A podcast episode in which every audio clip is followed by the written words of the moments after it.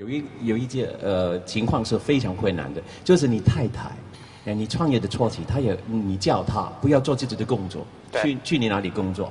那太太你已经每一天已经跟他一块生活，在跟你一块工作，那有没有有没有什么困难呢？我当然有困难，太困难，见了太多面了。非常困难。所以呢，你最好到一定的时候劝你太太，你跟你太太要想好。我跟我太太两个人想一想，工作能力她比我强，管家他也比我强。嗯。我呢是工作能力还可以，管家更差，所以我只能干一个，就是工作可以好一点。嗯。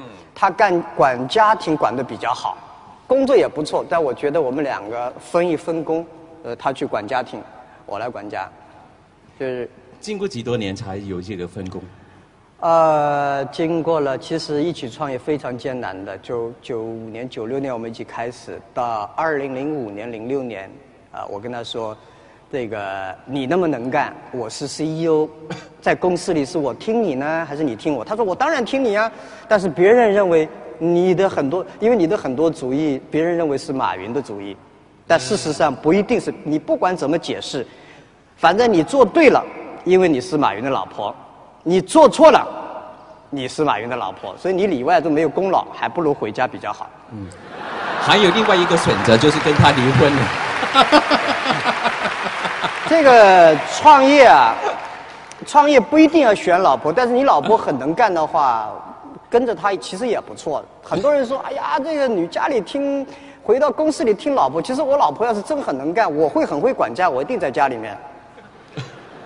但是有一样，很多创业者跟我说，我太辛苦了，每天这么工作那么努力，回到家，老婆还给我脸色看。其实我的建议是这样啊，你们听听有没有道理？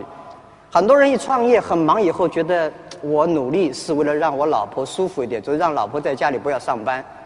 其实这是大错特错。你一定要让老婆比你更忙。